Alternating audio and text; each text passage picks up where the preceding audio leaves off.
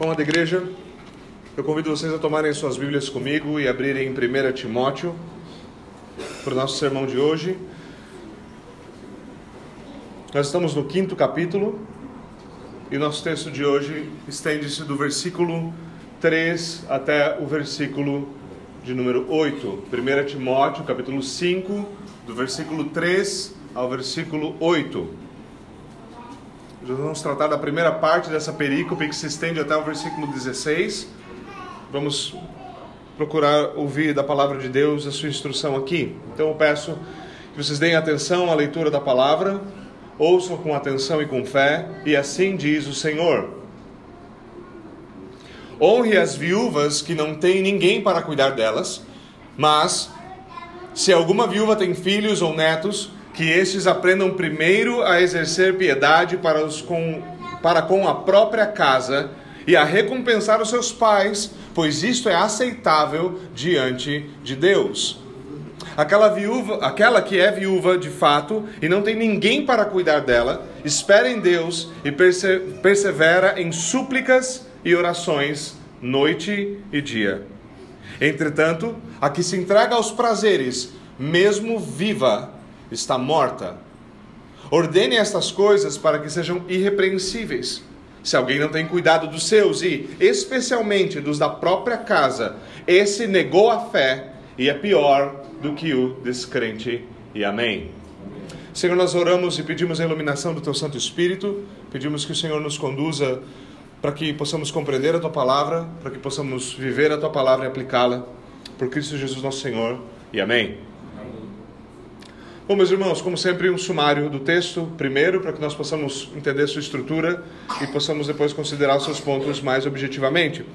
Como nós vimos nos dois primeiros versículos aqui uh, do capítulo 5, Paulo está instruindo Timóteo.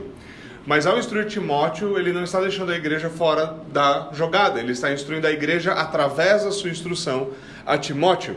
Ele está aplicando o quinto mandamento na casa de Deus a fim de moldar a cultura da igreja certo? Então, quando ele diz, olha, há uma maneira adequada de você tratar homens e mulheres, homens mais velhos e homens mais novos, homens, mulheres mais velhas e mulheres mais novas. E quando ele aplica o quinto mandamento e suas ramificações a esses grupos, ele está moldando a cultura na igreja em como isso deveria funcionar na igreja, como o ministro deveria agir e ele como exemplo, como ele deveria exemplificar ou modelar essa conduta de vida aos demais. Então essa aplicação do quinto mandamento, ele continua ela para além desses dois primeiros versículos, agora falando de outras coisas que são aplicações legítimas do quinto mandamento e devem permear também uma cultura na igreja. Agora, ele vai passar a lidar com as viúvas na igreja, e esse era um dos pontos, é importante lembrar disso. Se você lê o Novo Testamento, você vai perceber quantas vezes o, o, o problema envolvendo o cuidado com as viúvas surge no Novo Testamento certo? Isso era um problema premente no, nos primeiros dias da igreja, uh, da igreja cristã, certo? Então ele tinha de tratar disso e devia ser tratado isso de maneira bíblica, coerente. Ele começa dizendo que as viúvas que não têm ninguém para cuidar delas devem ser honradas, ou seja, ou seja, devem receber suporte. Ele fala isso com toda a clareza. Contudo, essa responsabilidade per pertence primariamente à própria família aos filhos e aos netos. Paulo nos diz que nós devemos aprender que fazer tal coisa é igual ser piedoso, é algo aceitável a Deus, versículo 4. Então Paulo ele traça uma distinção entre verdadeiras e falsas viúvas. E a maneira com que ele fala isso soa engraçado para gente. Aquela que é verdadeira viúva, assim, para ser verdadeira viúva, a princípio você precisa ser viúva. Como é que é uma falsa viúva e uma verdadeira viúva? Mas ele está falando aqui da, da necessidade de receber esse suporte. Então ele fala: existem distinções morais, existem distinções a serem feitas, qualificações a serem feitas quando isso, quando esse suporte vai ser dado, certo? Seu ponto é que aquelas que devem ser consideradas dignas desse tipo de cuidado são as viúvas que são fiéis a Deus e estão em verdadeira necessidade, em contraste com aquelas que se entregam aos prazeres certo? E não, não estão em verdadeira necessidade, elas querem apenas manter um estilo de vida luxuoso, certo? Agora, embora essas distinções devam ser feitas, toda a igreja deve prover para aqueles que estão debaixo do, seus, do seu próprio cuidado e honrar os seus genitores. Esse é o princípio do quinto mandamento. Lembre-se, o quinto mandamento uh, ele é expresso negativamente, ele é expresso, desculpe, positivamente, diferente dos demais. Honra o teu pai e a tua mãe, certo? Mas com isso ele não é um mandamento somente para os filhos, que eles devem obedecer, mas ele é um mandamento para os pais sobre como esses filhos devem ser instruídos. E há uma relação mútua entre aqueles que são superiores em autoridade, certo? E aqueles que são inferiores em autoridade. E como essa relação deve acontecer. O quinto mandamento rege isso, certo? E aqui há o dever de honra aos progenitores e de suporte aos progenitores nas suas necessidades, assim como há o dever de provisão dos pais para com seus filhos. Logo, aqueles que não cumprem com esses deveres, embora possam professar a fé, Paulo nos diz, eles estão negando a fé e na verdade eles se revelam piores do que os descrentes. Piores do que os descrentes. Agora vamos lá. Esse é um breve, é um breve é, sumário do texto e devemos considerar alguns pontos mais objetivamente aqui. Paulo se dedica a tratar das viúvas de novo, do versículo 3 ao 16 certo? Em tudo isso ele vai tratar das viúvas. Na semana que vem, se o Senhor permitir, nós vamos ver um pouquinho sobre como, como deveria ser essa ajuda na igreja e que tipo de status, a idade, as características daquela que seria uma viúva que seria suportada pela diaconia da igreja de maneira estrita, certo? É importante entendermos isso é, de maneira bem objetiva. Nós vamos ver isso na próxima semana, certo? Porque há tal coisa como o ofício de viúvas no Novo Testamento não somente pessoas que recebem ajuda diaconal, mas um ofício específico, certo? Uma comissão específica aí. Agora, aqui Paulo fala sobre a responsabilidade das famílias em honrar as viúvas, em honrar os seus genitores. Isso é importante por quê? Porque em toda a Escritura, Deus insiste em dizer que ele defende o direito das viúvas. Se você for ler os profetas é, com cuidado no Antigo Testamento, continuamente os profetas estão falando: Deus está irado contra vocês, ele julgará vocês porque vocês defraudaram o direito da viúva. Certo? Então não, não é à toa que em muitas tradições cristãs há aquela oração na hora do almoço, na hora do almoço quando você vai orar, você não diz apenas, né? Faça mal, faça bem em nome de Jesus, amém. Não é só isso que você faz. Você vai orar também, Senhor, lembra, lembra-se, Senhor, de prover para a viúva e para o órfão. Por quê? Porque essa é uma mensagem contínua em toda a Escritura certo? Aqueles que não têm esses cuidados, Deus tem Deus por seu cuidador. E no, o salmista, no Salmo 68, por exemplo, deixa claro que Deus é o juiz das viúvas. Ele defende o direito delas. E a lei define que o cuidado para com elas deve ser aplicado e faz ameaças àqueles que as prejudicam.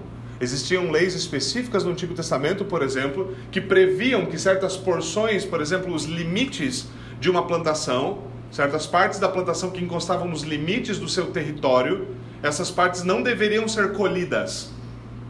Essas partes nos limites não deveriam ser colhidas, aquilo que tocava a cerca, por assim dizer. Para quê? Para que aquelas pessoas em necessidade, por exemplo, os órfãos e as viúvas, pudessem colher aquilo e desfrutar daquilo. Era uma forma de prover, de, de ajudá-los de maneira específica. Ou se você foi colher aquilo que caiu do pé, você não colheria, aquilo poderia ser colhido por outra pessoa certo? Você faria, fazia uma passada, mas não faria a segunda, deixando o que restou para aqueles que estavam em necessidade. Haviam certos tipos de provisões muito objetivos do Antigo Testamento. Tudo isso também é uma aplicação do quinto mandamento. De novo, honra o teu pai e a tua mãe é o quinto mandamento e é como isso é aplicado aqui. Em Marcos 10, do 9 ao 3, Jesus trata desse mandamento, por exemplo, e ele nos ensina que o socorro aos pais é um dever embutido no quinto mandamento. Contudo, o que os fariseus faziam? Os fariseus eles distorciam a lei a fim de se livrar da sua responsabilidade. Como eles faziam isso? Os fariseus negligenciavam o mandamento em nome da sua tradição, dizendo que o dinheiro que eles tinham para socorrer os seus pais já havia sido prometido a Deus no futuro. Era chamado corban. O que era o corban? Eu tenho muito dinheiro, não é verdade, certo? É uma ilustração dessa pregação. É, eu tenho muito dinheiro e meus pais estão passando necessidade. Meus pais falam, filho, você poderia me ajudar? Eu falo, poxa, pai, é que assim, eu tenho muito dinheiro, mas eu já prometi que no futuro esse dinheiro vai ser da igreja. então eu não posso te ajudar no presente. Não posso fazer nada, pai. E é por isso que Jesus acusa eles de invalidarem a palavra de Deus por sua própria tradição. Porque convenhamos, isso era só uma forma segura de garantir que você poderia viver à vontade do seu dinheiro sem precisar assumir as responsabilidades que a palavra de Deus impõe sobre você. Você pode dizer, eu não acredito nessas responsabilidades. Adivinha só, não interessa. Deus não perguntou. Nós vemos ainda no livro de Atos que o cuidado das viúvas estava sendo negligenciado, certo? Havia as, vi as viúvas gregas, certo? As helênicas, judias de fala grega, e as viúvas uh, uh, judias de fala hebraica. E no capítulo 6 há um, um problema na provisão, porque algumas estão sendo sendo cuidadas e outras não. E é nesse contexto, por exemplo, que os apóstolos, sobrecarregados com o trabalho de servir as mesas, eh, instituem o ofício da diaconia para servir as mesas, certo? Isso leva ao estabelecimento do ofício de diaconia que continua até hoje. E nós encontramos ainda em outras cartas do Novo Testamento exortações ao cuidado das viúvas. Por exemplo, a carta de Tiago nos diz, ou melhor, identifica o cuidado das viúvas como uma das marcas da verdadeira fé e do verdadeiro cristianismo. A religião pura e sem mácula é o visitar os, órfãos e cuidar das viúvas das suas necessidades. Certo? Essas são coisas importantes. Nós percebemos então que se nós formos pensar nesse tema das viúvas, nós vamos ter muita informação importante nas escrituras sobre como nós deveríamos agir aqui.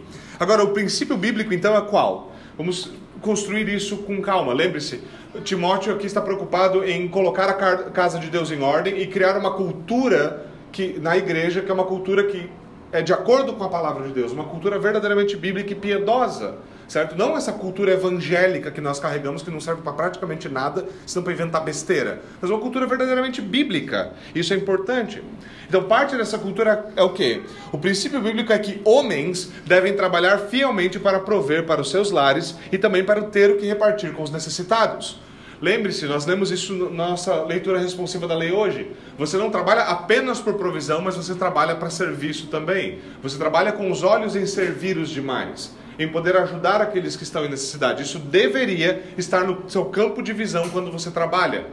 Mas o, seu, o princípio, o ponto fundamental é: você deve prover aos seus. Essa é uma responsabilidade que, embora nos nossos dias tenha sido compartilhada entre homens e mulheres, Deus coloca sobre os ombros do homem. O homem é responsável por fazer tal coisa. Não importa quantas feministas peguem fogo instantaneamente quando eu falo essa frase, a responsabilidade é do homem. Isso não quer dizer que mulheres não possam trabalhar. Isso quer dizer que a sua responsabilidade primária encontra-se no lar e na família e não no ganha-pão. Ah, pastor, mas sabe, existem algumas famílias modernas que o homem fica em casa cuidando da casa dos filhos e a mulher vai trabalhar. Ah. Bom, eu tenho coisas bem curiosas para dizer sobre esse tipo de prática, certo? Uma, uma delas, por exemplo, é que esse homem não é mais só efeminado. O próximo passo certo? É eles partirem para uma cirurgia de mudança de gênero. Certo? Esse é o próximo passo lógico num relacionamento como esse, certo?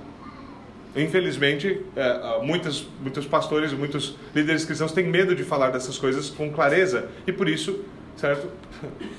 Bom, as coisas só ficam piores do que elas já estão.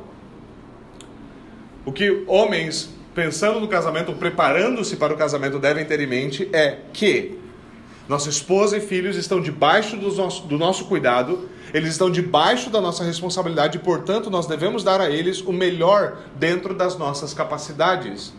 Nós devemos dar a eles o melhor dentro das nossas capacidades. Isso não quer dizer que você deveria sabe, viver para fazer o seu filho a criança mais uh, mimada do mundo. Normalmente, essa não é uma boa técnica para se educar os seus filhos. Isso quer dizer que você vai dar aquilo que é verdadeiramente melhor para eles dentro das suas capacidades. E às vezes, uma, uma das coisas boas da sua filha é dizer não para eles, certo? Como disse o grande pregador inglês Charles Spurgeon, aprenda, aprenda você e ensine os seus filhos a dizer não. Vai ser mais importante do que aprender latim. E é mesmo, certo? É mesmo. Isso que latim é importante. Né? Então, até mesmo, isso é importante, até mesmo ímpios, em geral, pessoas descrentes, pessoas de outras fés, certo? Vivem de acordo com o princípio de que é responsabilidade do homem suprir o seu lar e prover para o seu lar. Até mesmo pessoas que são descrentes ou ateus acreditam nesse tipo de princípio e colocam em prática. Como diz o apóstolo em outro lugar, não são os filhos que devem juntar riquezas para os pais, mas os pais que devem juntar riquezas para os filhos. Isso é 2 é Coríntios capítulo 12, versículo 14.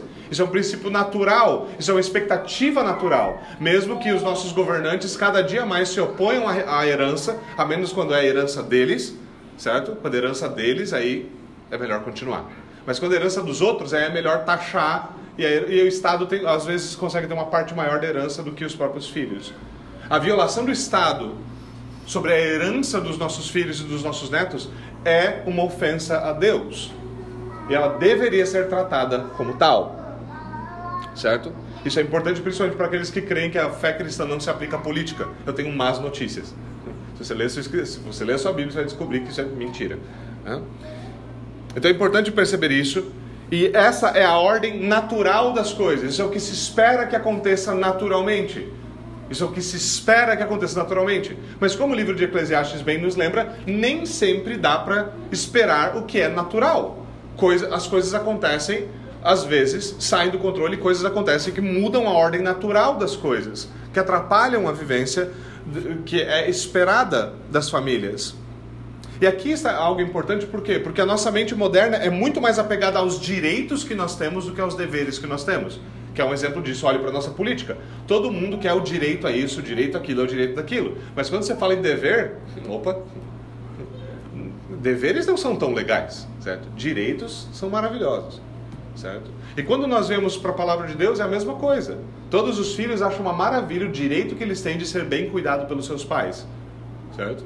Infelizmente, pais negligenciam muito esse dever também, mas os filhos amam esse direito, é legítimo que eles amem. Mas quando e quando chega na hora dos deveres dos filhos para com os pais, como é que a gente se comporta? Isso é importante. Isso é muito importante. E a nossa mente moderna adora esses direitos, até mesmo porque a maior parte deles são inventados. É que nem o nosso direito de acesso ao cinema. Nós não sabemos mais nós não sabemos mais o que é o que é um direito fundamental e o que é um privilégio. Essas muitas das coisas que nós temos direito confirmados pelo Estado são privilégios. Privilégios e não direitos fundamentais. Não direitos fundamentais. Certo? Então o que acontece quando nós focamos nos direitos esquecemos os deveres, nós parecemos mais com os fariseus do que com o apóstolo Paulo. Por quê? Porque o apóstolo Paulo, ele louva a Deus pelos direitos e pelos privilégios, mas também louva a Deus e insiste nos deveres, nos deveres. E aqui Paulo está lidando com a responsabilidade dos filhos com relação aos pais, especialmente para com a mãe que ficou sem o seu marido, para com a mulher viúva, especialmente para com para com essa que está em necessidade. E Paulo ele não foge de usar o padrão do Antigo Testamento para isso. Afinal de contas, é a palavra de Deus. E a lei mosaica previa isso como um princípio, especialmente o princípio da primogenitura. Certo? Especialmente com o princípio mosaico da primogenitura. Então, diferente da cultura evangélica de hoje, a primogenitura não é o primeiro filho que nasce é o primogênito. O primogênito seria sempre o homem. O primeiro homem seria o primogênito. Você fala, ah, essa daqui é a minha primogênita. Isso não existe. Não existe. Não existe. Primogênito é o homem. O primeiro homem da família. Certo? Nascido, o primeiro filho homem. Esse era o direito, e havia um direito específico da primogenitura. Qual era o direito da primogenitura? Ele receberia uma porção dobrada da herança certo? Então muitos gostam de tornar isso algo espiritual. Ah, ele vai receber uma porção dobrada da minha piedade. Então, olha, pelo nível de conhecimento bíblico não vai ser muita coisa, certo? Ele está falando realmente dos seus bens. Então, se você tem quatro filhos, certo? E você tem o seu filho primogênito, a sua herança seria dividida em cinco partes e o primogênito receberia duas dessas partes, certo? Uma porção dobrada literalmente certo? Esse era o privilégio, essa era a bênção da primogenitura. Então ele receberia isso, uma, uma porção dobrada da herança. Mas é importante perceber que isso vinha com suas responsabilidades. Por exemplo, se sua mãe ficasse viúva, de quem seria o dever de sustentá-la e dar suporte a ela? Adivinha? Daquele que recebeu a menor parte? Não, do primogênito. Se houvesse necessidades dentro da família, de quem seria a responsabilidade de socorro imediata? Do primogênito. Do primogênito. Ele teria essa responsabilidade. E é verdade também lembrar que exi é, existem nas Escrituras considerações morais e espirituais. Não é à toa que em vários momentos da história da redenção, através do Antigo Testamento, não é o filho mais velho que recebe a bênção da primogenitura, ela é passada para outro. Por quê? Porque existiam, existem questões morais e espirituais. Digamos que você já é um, já é um cristão uh, mais velho, já tem seus filhos em idade adulta, o seu filho, o homem mais velho, é irresponsável e é imoral. Você vai confiar duas porções da sua herança a alguém que não é responsável, e o que, que vai acontecer com a sua esposa ou com os seus filhos quando eles tiverem necessidade e tiverem que confiar no rapaz que é completamente incompetente para manter as suas promessas? Você vai ter um problema. Então o pai pode sim fazer um julgamento moral e dizer: não, esse meu filho é mais fedoso e ele é mais responsável, eu vou confiar nele essa bênção. E não naquele que seria a primogenitura natural. De novo, existem situações onde aquilo que é esperado naturalmente não é levado a cabo porque há uma inconsistência naquilo que é esperado na ordem natural, certo? Então ele poderia, poderia se perdido o direito à primogenitura. Assim como poderia na, na escritura e na história da igreja, você tinha filhos sendo deserdados, certo? Isso não era comum só na tradição reformada, presbiteriana ou entre anglicanos. Isso era comum na igreja. Seu filho apostatou da fé, ele não quer nada com nada, ele vive de maneira a envergonhar a família, ele odeia Deus, ele seria deserdado. Porque a pergunta que qualquer pastor para trás do século XIX faria é: por que você vai dar dinheiro para alguém que vai gastar só com impiedade? Por que você vai tornar um ímpio que odeia Deus alguém rico? Você vai dar dinheiro para ele? Por quê? Por que você não compra logo uma corda e enrola no pescoço dele? certo? Então há questões aqui a serem consideradas com seriedade, certo? Mas o que é importante aqui é perceber uma coisa: que a provisão de Deus nas Escrituras, na provisão de Deus nas Escrituras, a família é a verdadeira agência de bem-estar social. A família é a verdadeira agência de bem-estar social. A família é o ministério do bem-estar, a família é o ministério da saúde, a família é o ministério da educação. Eles não estão esperando do Estado, eles não estão esperando de políticos, eles não estão esperando lá. Eles estão organizando a sua cultura na igreja, sua cultura familiar, a sua cultura pessoal, de tal forma que eles podem ter o cuidado necessário. E isso é algo que nós precisamos fazer dentro da igreja. Essa é uma cultura que nós devemos moldar dentro da igreja e que muitas vezes tem sido negligenciada. Então Paulo diz o que? A honra sempre é devida. Mas aqui, a honra aos genitores sempre é devida. Eles falam, pastor, é que você não conhece meu pai e minha mãe. Você não conhece a minha, certo? E daí? A questão não é essa. A questão é que muitas vezes você vai ter que bater continência para o uniforme. É verdade? É verdade. Mas você ainda vai bater continência. Porque o título de pai e mãe ainda vai ser honrável. Agora, Paulo aqui ele vai além disso, porque a palavra usada para honra aqui significa literalmente recompensa. Ele estende honra aos cuidados materiais e ao sustento e chama isso de recompensa. Nós podemos achar curioso esse nome, né? Recompensa, porque você fala assim: como assim eu vou recompensar meus pais? O que isso significa? Certo? Mas Paulo aqui ele não está sugerindo o seguinte, que os pais podem dizer o seguinte: uma vez que eu te sustentei quando você era criança, agora você me sustenta enquanto eu sou velho. Não, não é esse o ponto de Paulo. Obviamente não é esse. Não é uma troca, não é um câmbio.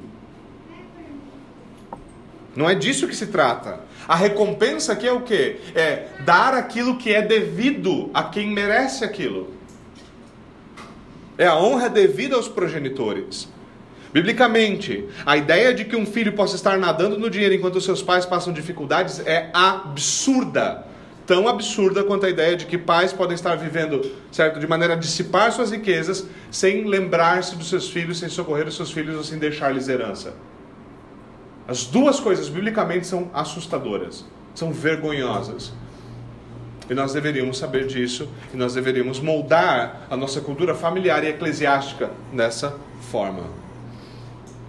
Logo, então, Paulo ele ordena que esse princípio de honra seja incorporado na cultura da igreja. A própria família é a primeira opção de socorro aos desamparados. Quando a família não pode dar conta disso, então a, a diaconia da igreja entra em jogo. E deve entrar.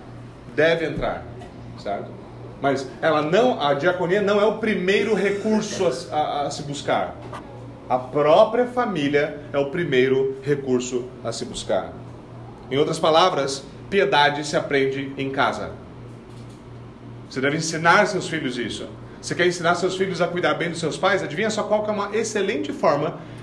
Sabe, se você quer que seus filhos cuidem bem de você quando você envelhecer, sabe qual é uma boa forma de fazer isso? Mostre para eles na prática como você cuida dos seus pais. Pronto. Senta, traz o filho junto e fala assim: olha, papai está indo lá e levando algo que a vovó precisa, ou levando uma rosa para a vovó, ou papai, às vezes a vovó está meio, sabe, nervosa, vai ter paciente com ela. Eu quero que você entenda que isso é independente, isso é honra demonstrada. Eu quero que você aprenda isso, você trate sua avó assim. E se você não tratar sua mãe assim, moleque, eu esquento a sua bunda na varada. É assim que você cria seu filho.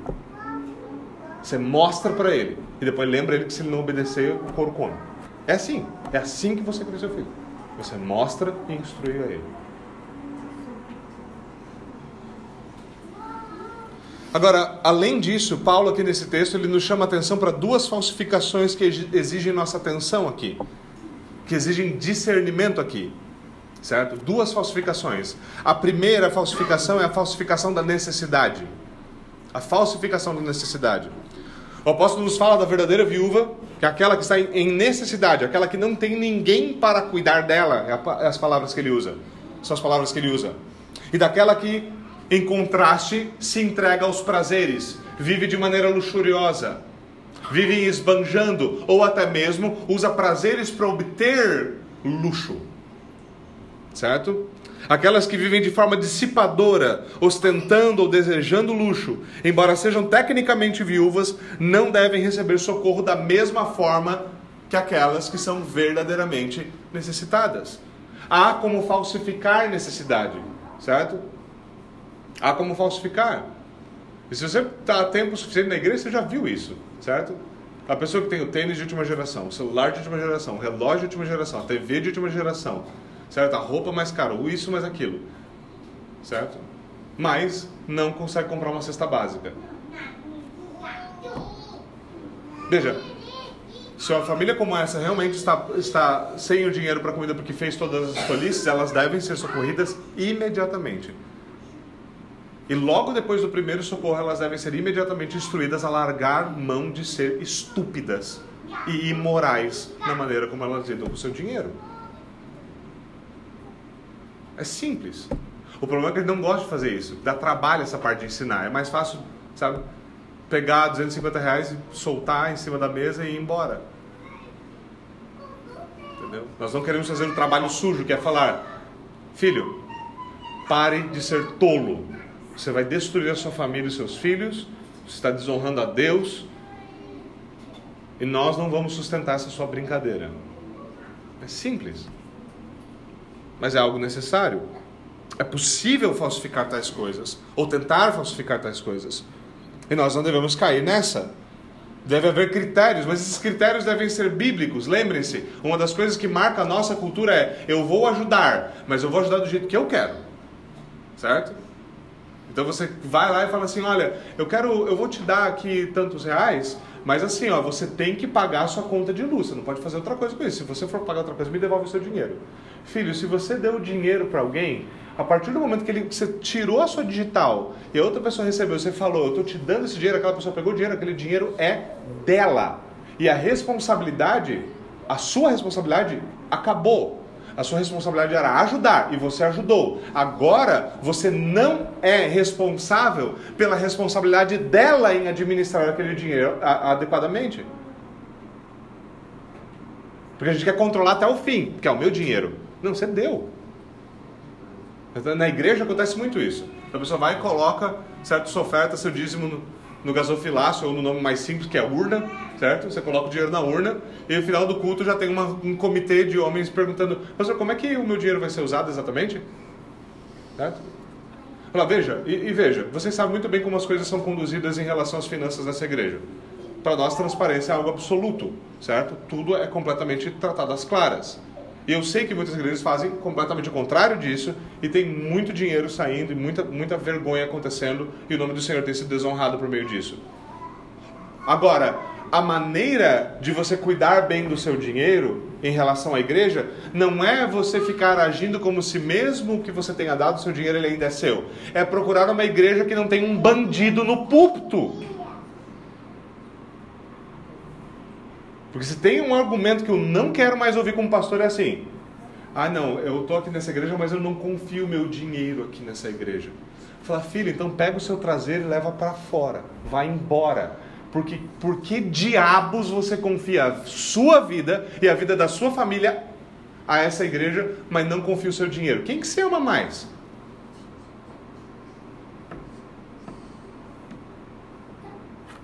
É simples. Se você não confia seu dinheiro aqui, você não deveria confiar seus filhos aqui. É simples assim. Certo? É simples assim. Procure um lugar onde você confia. Procure um lugar, o pastor em que você confia. Mas, por favor, não passe recibo. Não passe recibo de analfabeto bíblico falando esse tipo de coisa. É vergonhoso. Para com isso. Para com isso. Então há necessidade, há necessidades e necessidades. E nós precisamos ser cuidadosos em fazer essa distinção, certo? Aquelas viúvas que acham que a vida está apenas começando, agora eu estou na, na minha idade, é hora de eu curtir. Paulo fala, essas que pensam que estão vivas, na verdade estão mortas. Mortas. Isso não é vida, de acordo com a palavra de Deus. Isso é morte. Aquela que espera em Deus e persevera em oração, essa de fato está viva. Essa está viva. A segunda falsificação aqui, ela é importante, é a falsificação da fé cristã. A falsificação da fé cristã. Nós já vimos que na carta de Tiago ele nos diz que a fé sem obras ela é morta. Ele associa práticas linkadas à fé como características fundamentais da fé. É nessa mesma carta na qual ele nos diz que o cuidado pelos desamparados é uma marca do cristianismo. Agora, aqui Paulo ele nos diz que esse é o padrão bíblico que deve ser ensinado e praticado. Certo? É isso que ele diz com todas as letras. Certo? Com todas as letras. Deles essas ordens para que sejam irrepreensíveis. Ensine esse padrão de maneira clara.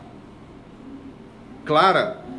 E ele diz o seguinte: se alguém não tem cuidado dos seus, especialmente dos da própria casa, esse, primeiro, negou a fé. Embora ele faça sua profissão, embora ele diga que é crente, embora ele tenha uma Bíblia grossa que vive debaixo do braço dele, ainda assim ele negou a fé. Agora, isso aqui é algo que é necessário explicar, por quê? Porque parece algo inesperado. Principalmente na carta de Timóteo. Porque se você está prestando atenção nessa série em Timóteo, certo? Você vai lembrar que ele associa, associa a apostasia ao ensino de demônios que está sendo propagado por falsos mestres. Capítulo anterior, capítulo 4, ele começa falando disso. Certo? Olha, tem gente que está seguindo ensino de demônios que está sendo propagado por falsos mestres, essas pessoas estão apostatando. O final da falsa da heresia, da falsa doutrina é a apostasia. Mas agora ele também está falando de apostasia, mas ele não está falando de falsa doutrina. Ele está falando de falsas práticas.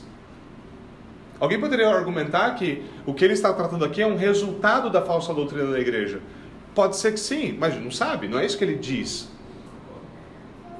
Então o ponto deve ser encarado com um valor certo objetivo. O que nós temos aqui é Paulo dizendo: é possível negar a fé pela maneira com a qual você vive. E, sinceramente, ninguém de nós deveria ficar chocado com isso. A negligência em cuidar da própria família, para Paulo, equivale a apostasia. Apostasia. Paulo não está falando aqui de abraçar o ensino de demônios, não se trata de negar verdades doutrinárias fundamentais. Isso também vai amontoar a apostasia. Mas não é disso que ele está falando aqui. O ponto aqui é que até mesmo descrentes seguem instintivamente os princípios da lei Porque como Paulo argumenta em Romanos 1 e 2, eles têm os princípios da lei gravados no seu coração inatamente. Até mesmo eles fazem isso. Eles reconhecem a necessidade do cuidado da própria família, dos seus progenitores. Agora, então, se isso é verdade mesmo sobre descrentes, como justificar o cristão que rejeita tais princípios, ensinados explicitamente na Escritura? É impossível. Se Paulo não tem medo de falar, se você faz isso, é pior, é pior que ímpio. Você é um cabra safado. Você acha que está fazendo o quê, filho? Nem ímpio vive assim, querido. O cristão que age de tal forma é pior que o descrente. E quando ele age de tal forma, ele revela algo sobre si. Ele revela o seu repúdio à fé cristã, o seu repúdio ao cristianismo. Não interessa a sua profissão. Ele revela o seu repúdio ao cristianismo. Como nós vimos no nosso último sermão, honra não é apenas um sentimento ou um pensamento. Isso é importante porque nós adoramos isso, certo? Nós reduzimos todas as virtudes bíblicas a sentimentos. Então, amor é um sentimento. Honra é um sentimento. Certo? Nunca é nada prático. Mas lembre-se, na Escritura, amor é uma volição. Deus amou e por isso ele deu o seu filho. Honra nas Escrituras é uma ação. Você honra praticamente você chama de Senhor, você levanta para cumprimentar uma mulher, você levanta para ela sentar, você puxa a cadeira, você abre a porta. Você não responde asperamente ao homem mais velho. Honra é prático. Se a honra está só na sua cabeça, más notícias. Ela tem que começar a sair da sua boca e aparecer com a sua mão. E como Paulo está falando aqui, muitas vezes se manifesta também dentro da sua carteira. Você não precisa passar para a igreja. Sua responsabilidade. Honra não é apenas um sentimento ou pensamento. A honra que não é materializada em palavras e atos não é honra. Não interessa o quão bonito seja esse argumento. Não é honra. Agora veja, isso se aplica ao seu pai, sua mãe, ao seu avô e sua avó. Mas isso também se aplica a Deus. Porque se, aplica, se se aplica ao menor, não se aplica ao maior. E esse é o meu argumento de menor para o maior. Se a honra aos pais e aos progenitores não pode ser apenas um pensamento ou uma imaginação, deve ser manifestada por atos e palavras e, e, e assim por diante. Se isso é verdade sobre os nossos pais e avós, e em relação a Deus, não é verdade? Esse é o ponto do apóstolo. Quem não ama o seu irmão e a sua própria família, a quem vê, como pode dizer que ama a Deus a quem não vê? E esse é o argumento de 1 João. Se é possível você desonrar os seus pais por só imaginar que os honra, é possível você negar a sua fé, dizendo que honra a Deus, mas não agindo como alguém que é filho de Deus. Dizendo absurdos. Porque notoriamente a sua vida contradiz a sua prática. Agora veja, meus irmãos, isso é um ponto. Eh, eu quero encerrar com esse ponto. Não é à toa, não é à toa que uma geração que prefere adotar cães e gatos a ter filhos esteja esperando do Estado consolo para o futuro. Assim, eu sei, todos nós temos situações diferentes, vidas diferentes, isso não é uma condenação de alguém que possa ter feito isso ou aquilo. Agora, se você realmente se considera um pai de pet, provavelmente você não vai gostar muito de mim, certo? Vamos, vou colocar essa carta já na mesa para o nosso relacionamento começar com honestidade. Mas, veja que o que eu estou dizendo é simples. Eu não estou dizendo que seria legítimo você ter um caminhão de filhos só porque você quer viver uma vida confortável no seu futuro. Mas eu quero dizer que isso, isso é parte daquilo que é esperado biblicamente. Então, muitos pais querem ter poucos filhos porque eles não querem se incomodar. E depois, adivinha só, eles não têm ninguém que vai, se dar ao, vai dar ao trabalho de se incomodar com eles na sua velhice. Porque se você acha que os seus filhos deram trabalho, ou estão dando trabalho, como eu que tenho três debaixo dos quatro anos, certo? Se você acha que seus filhos dão trabalho agora, imagina quanto você, chato do jeito que eu e você somos, vamos dar trabalho quando nós formos velhos. Já imaginou? Já imaginou ter que aguentar você? Já imaginou? Você aguentaria? Entende? Há uma provisão divina nisso. Não só a alegria de uma casa cheia, de alegria ao redor da mesa, de todas essas coisas, mas também do cuidado da família pela própria família. Dos pais dos pais semearem amor na vida dos filhos e colherem esse amor até o último dia da vida deles. não sozinhos e abandonados, mas cercados por aqueles a quem ele sacrificou a sua vida. Isso é uma benção. E com a queda contínua que nós temos no número de filhos, isso vai se tornar uma dificuldade cada vez maior. Isso já é um peso notório para o Estado, porque a maioria de nós não quis confiar, não aprendeu da palavra de Deus e não quis confiar nos métodos bíblicos para uma família saudável, longínqua e para uma velhice, eh, uma, uma velhice piedosa e segura, então nós confiamos no Estado, porque claro que dá para confiar no Estado. É o, o, estupidez sem fim do cristão que nunca leu sua Bíblia. Né? Então a gente vai lá e fala, não, mas a, a, a, previdência, a gente abandonou providência divina por previdência social. E adivinha quem se deu mal? Nós. Nós. Nós nos demos mal.